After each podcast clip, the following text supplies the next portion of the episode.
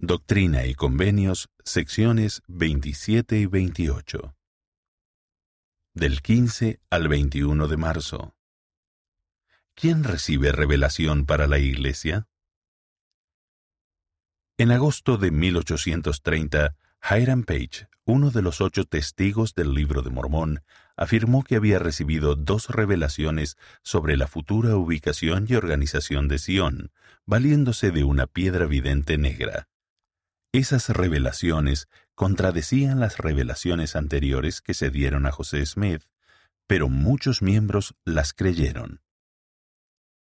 La revelación para la Iglesia Cuando José oró en cuanto a las revelaciones de Hiram, el Señor enseñó, Nadie será nombrado para recibir mandamientos y revelaciones en esta iglesia sino mi siervo el profeta.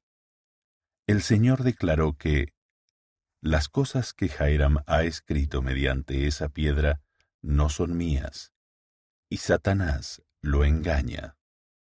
Con el tiempo, Hiram dejó de lado sus revelaciones y todos los miembros ratificaron de manera unánime que el profeta era el único revelador para la Iglesia de Cristo.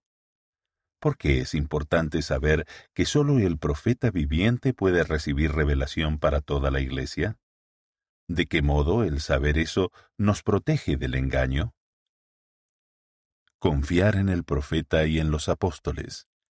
El presidente M. Russell Ballard, presidente en funciones del Quórum de los Doce Apóstoles, nos previene.